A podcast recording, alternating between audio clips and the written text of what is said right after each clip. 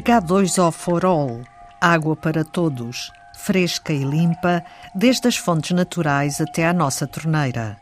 H2O for All é um projeto internacional financiado pela União Europeia no âmbito do programa Horizon Europe. É liderado pela Universidade de Coimbra e conta com investigadores de vários outros países, que pretendem desenvolver um conjunto de tecnologias inovadoras de prevenção, monitorização e descontaminação da água de consumo.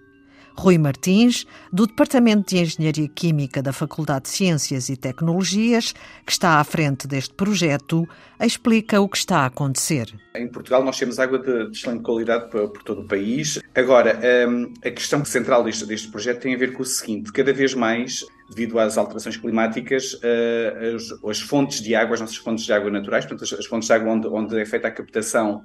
da água que depois vai ser abastecida às nossas casas, têm piorado a sua qualidade. Isto porquê? Atualmente já não é, não é bem verdade porque choveu muito agora nos últimos tempos, mas nós chegamos períodos de seca muito grandes,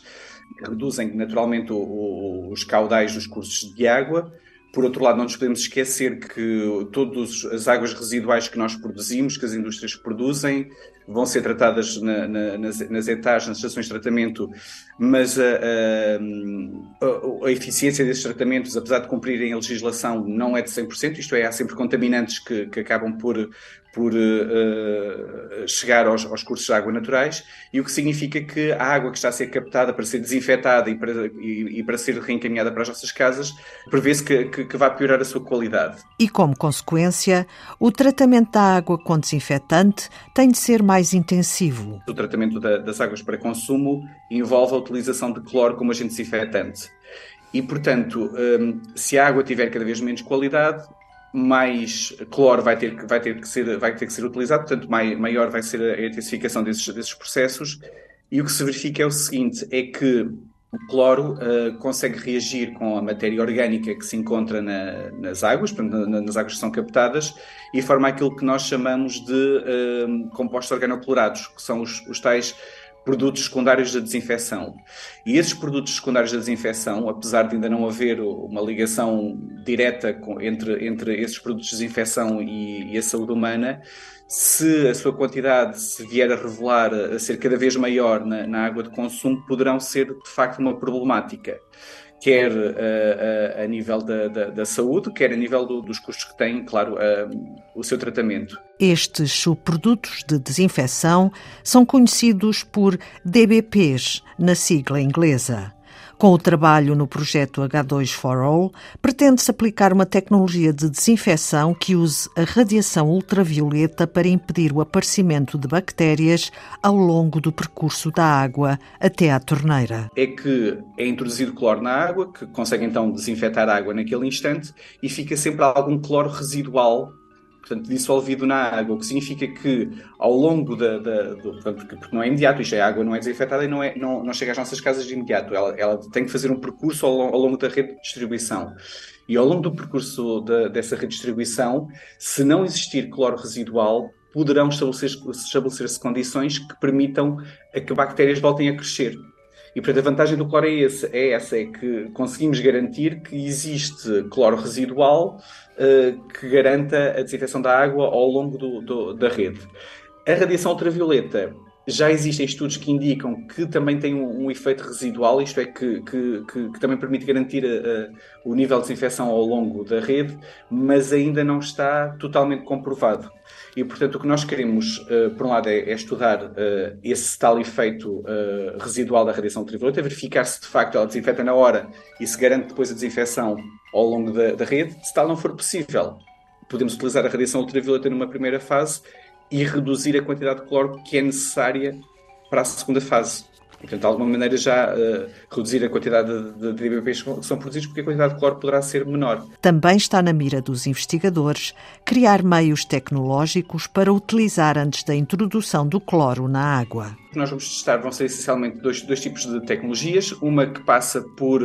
a remoção desses tais precursores, por exemplo, por adsorção, isto é, um, desenvolver um material que tenha a capacidade de o material sólido que em contacto com a água tenha preferência por, esses, por essas moléculas orgânicas, isto é, que as moléculas orgânicas passem da água e que sejam agarradas a esse, digamos assim, a esse material, material. a esse material sólido, que depois terá que ser eh, regenerado, e portanto temos que, que, que estudar uh, tecnologias para, para o regenerar, portanto de remover esses contaminantes e depois voltar uh, a utilizar esse material. Por outro lado, também tecnologias de oxidação, como por exemplo a utilização de ozono, portanto o ozono que consegue partir essas moléculas orgânicas que estão dissolvidas na água, portanto, não permitindo que elas depois entrem no, no passo de desinfecção, ou, por exemplo, a, o reagente FETAN, que envolve a utilização de um oxidante que é o peróxido de hidrogênio, ou também a, a própria radiação ultravioleta, a, ajudada com materiais sólidos que nós chamamos de catalisadores ou fotocatalisadores, que possam promover então a, degradação dessa, dessa tal matéria orgânica, que são os tais precursores que depois, eh, juntamente com o cloro, vão dar origem aos GBPs. O projeto H2O for All arrancou no início de novembro e conta com a participação de investigadores e empresas da Alemanha, Bélgica, Chipre, Espanha, Israel, Países Baixos, Polónia, Reino Unido e Suécia. Um aspecto muito importante neste projeto também é fornecer informação ao público. Isto é, de tentar estabelecer aqui um conjunto de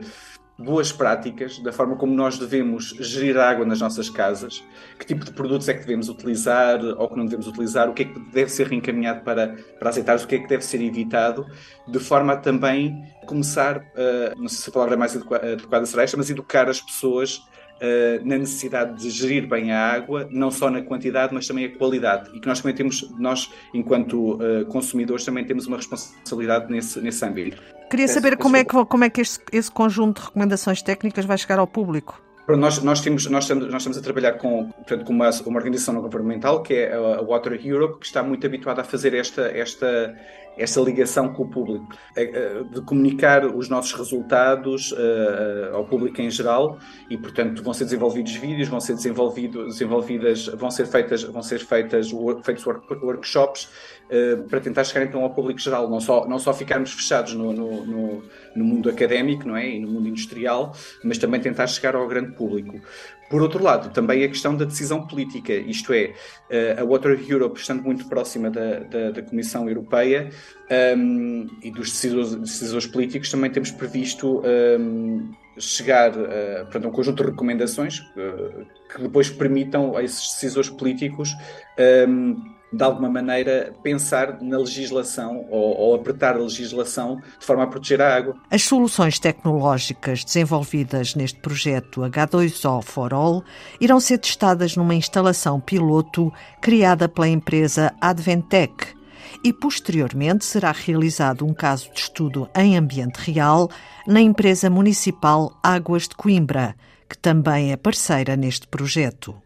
Nada é demais para garantir a máxima qualidade na nossa água de consumo. É tudo por hoje em Antena 2 Ciência. Este programa também está disponível em podcast. Regressamos na próxima segunda-feira. Passe uma boa semana.